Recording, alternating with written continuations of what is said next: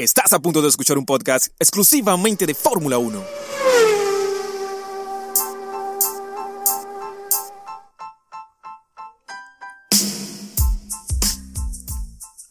Lewis Hamilton iguala el récord de Michael Schumacher y da un golpe de autoridad al Mundial de Fórmula 1 2020.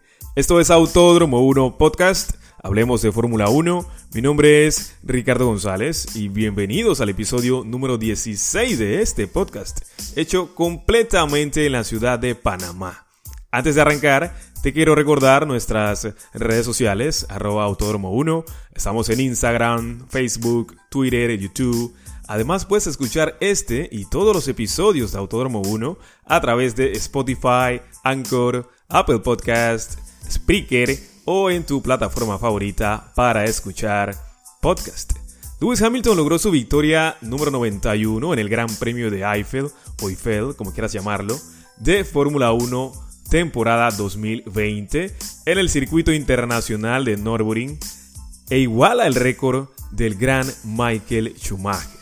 91 era el récord de victorias en la máxima categoría del automovilismo, la Fórmula 1, y parecía imbatible desde que el Kaiser, Schumacher en, este caso, puso el listón tan alto por allá en el año 2006, cuando logró su último triunfo en el Gran Premio de China a bordo de su Ferrari 248 F1, una bestia el auto rojo del equipo de Maranello. Pero Lewis Hamilton lo ha igualado 14 años después a los mandos de un poderoso Mercedes W11 en el Gran Premio de Eiffel. El inglés entra en la leyenda y va camino de igualar también el récord de títulos del alemán con 7 a finales de esta temporada, probablemente, si no antes, matemáticamente hablando, ¿no? Tomando en cuenta que aún faltan 6 carreras. En Nürburgring, Hamilton se batió a un duelo con su compañero de equipo Valtteri Bottas en los primeros compases, pero un fallo en el motor del finlandés le puso en bandeja de plata el triunfo. Lógicamente le tocaba al británico empujar hasta el final, ¿no? Y poder asegurar la victoria. Ni siquiera un coche de seguridad, gente, a falta de 15 vueltas, pudo frenar su camino al triunfo en Alemania. Por su parte, Verstappen y Richardo subieron al podio con él. Y aquí tenemos que destacar que es el primer podio de Renault desde Malasia 2011, imagínense, casi nada. Creo que el tatuaje eh, del, del, australiano y su jefe, Cyril Abiteboul, ya va cogiendo forma, ¿no? Recordemos que el australiano hizo una apuesta con su jefe, el señor Cyril Abiteboul, a principios de este año, en donde acordaron que si lograba terminar en el podio con Renault esta temporada, se harían los dos el mismo tatuaje. Bueno, ya veremos qué sucede con respecto al tatuaje eh, en la escudería de Renault. Avanzamos y así fue el Gran Premio de Eiffel de Fórmula 1 2020 en Nürburgring. Todos los pilotos, además de los del top 10, eligieron salir con blandos, los de color rojo, menos Sebastián Vettel, Román Grosjean y los pilotos de Alfa Tauri, Daniel Kvyat y Pierre Gasly, que arrancaron con, con medios, los de color amarillo, pero perdieron posiciones en los primeros metros. Hamilton se emparejó con Botas en la salida y aunque el inglés alargó la frenada para sacarle de pista en la curva 1, Botas mantuvo el acelerador a fondo para volver a ponerse primero por fuera, ¿no? Por detrás, Verstappen aguantó el ataque inicial del monegasco Charles Leclerc. Carlos Sainz se aferró al décimo puesto detrás de, de, Ocon, el piloto francés de Renault, al que Pérez había adelantado en los primeros metros.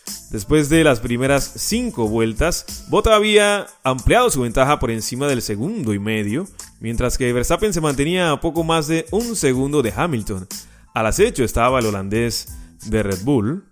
Por detrás, Richardo empezó a atacar a, al Ferrari de Leclerc, que parecía no tener ritmo ante el Renault de Richardo. Alexander Albon fue el primero en parar al final de la vuelta 7 después de castigar sus gomas y dejarle algunas ampollas en las primeras frenadas cayendo al último puesto.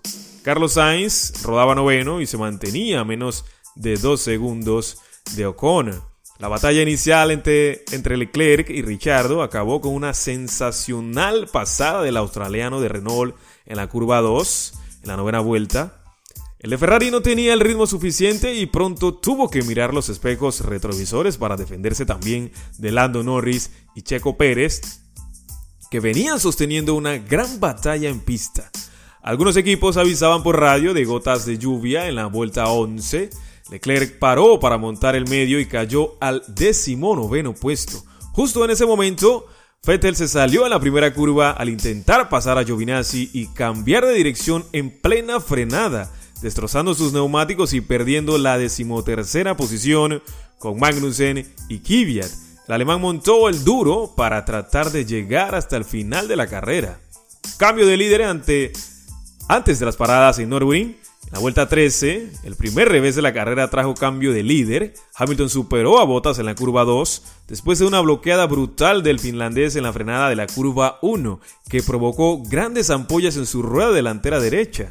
Bottas entró a boxes para montar los medios y volvió a pista justo detrás de Richardo en la cuarta posición. George Russell pinchó la trasera izquierda en ese momento después de que Raikkonen se lo llevara puesto en la frenada de la primera curva cuando ambos luchaban por el decimonoveno puesto detrás de Vettel. El finlandés recibió 10 segundos de sanción en su Gran Premio de Fórmula 1 número 323. Increíble Raikkonen, 323 carreras disputadas en Fórmula 1. Grande Kimi, aplausos a ¿ah? grande Iceman. Bottas recuperó la posición con Richardo en la vuelta 15 pero el finlandés estaba a 22 segundos de Hamilton, que gestionaba cómodamente la ventaja con Verstappen. Sainz era octavo y, dirección de carrera activó el Virtual Safety Car para retirar el coche de Russell. Hamilton y Verstappen aprovecharon para entrar a montar el medio y, la gran parada de Red Bull le hizo recortar a solo 2 segundos su ventaja. Esos chicos de Red Bull, tanto mecánicos como ingenieros, siempre están a tope. ¿ah? Es increíble lo que hace la escudería de las bebidas energéticas. Por detrás, Kivia luchaba con Alexander Albon por el décimo puesto.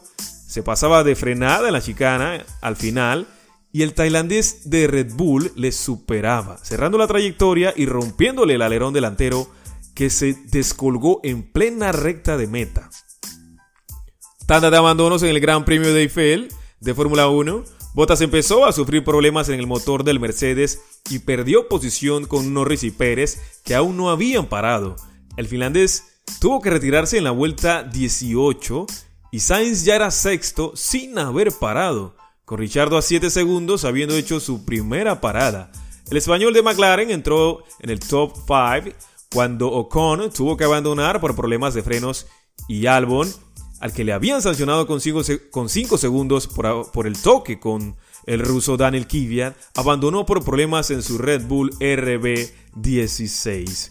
Lando Norris, que rodaba tercero con 2 segundos de ventaja sobre Checo Pérez, empezó a quejarse por falta de potencia en su monoplaza en la vuelta 26 y vio reducida a un segundo y medio su ventaja con el mexicano. Pérez intentó un undercut a Norris en la vuelta 28 y Sainz paró en la misma vuelta montando ambos el medio y volviendo a pista séptimo y noveno respectivamente. Norris paró una vuelta después, dejando en tercera posición a Richardo y el inglés volvió delante de Pérez en la quinta posición. El gran ritmo de Leclerc le devolvió la cuarta posición tras haber parado temprano. Sainz octavo tenía a Gasly en la mira que aún no había parado. Checo Pérez dio cuenta de Lando Norris en la vuelta 30, colocándose quinto y tratando de iniciar la persecución a Leclerc. Sainz ya era séptimo tras la parada de Gasly y estaba a 3 segundos y medio de su compañero de equipo. El español completó el adelantamiento en la vuelta 34, mientras que Checo Pérez y Leclerc intercambiaban posiciones en su batalla por el cuarto puesto.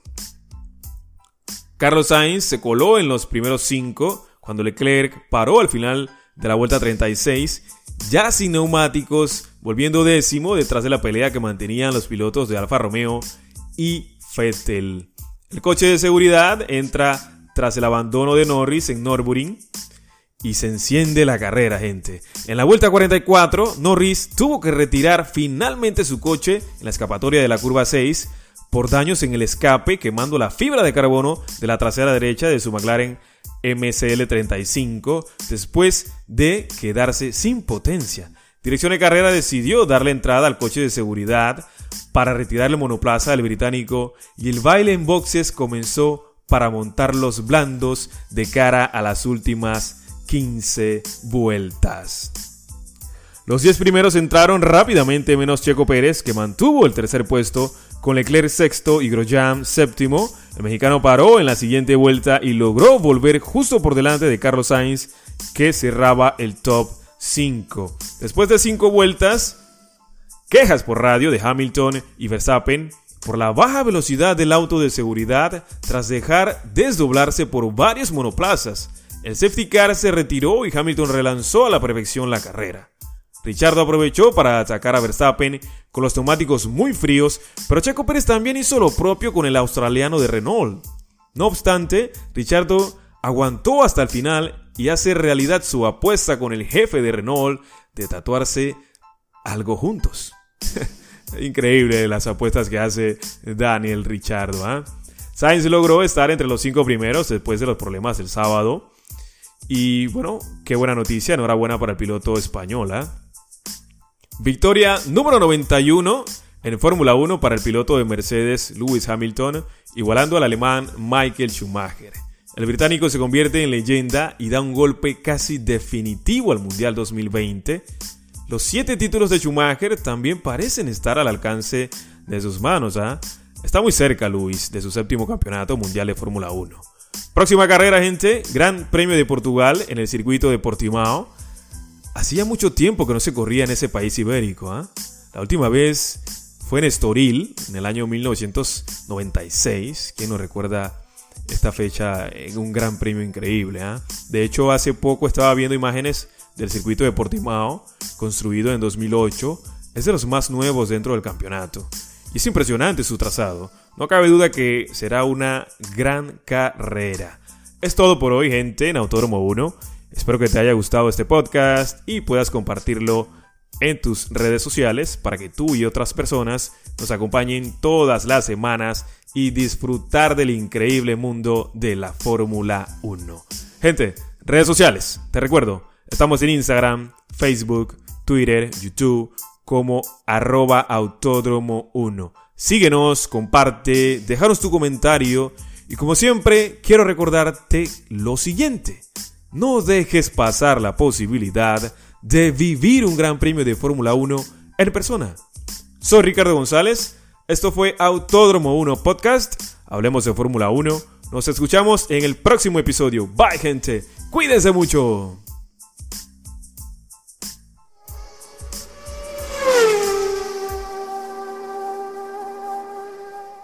Acabas de escuchar el podcast de Autódromo 1. Sintoniza todos los episodios de Autódromo 1 en tu plataforma favorita para escuchar podcast. Esta es una producción de Ricardo González. Recuerda visitarnos en Instagram, Facebook, Twitter y YouTube como Autódromo 1. Nos escuchamos en el próximo episodio.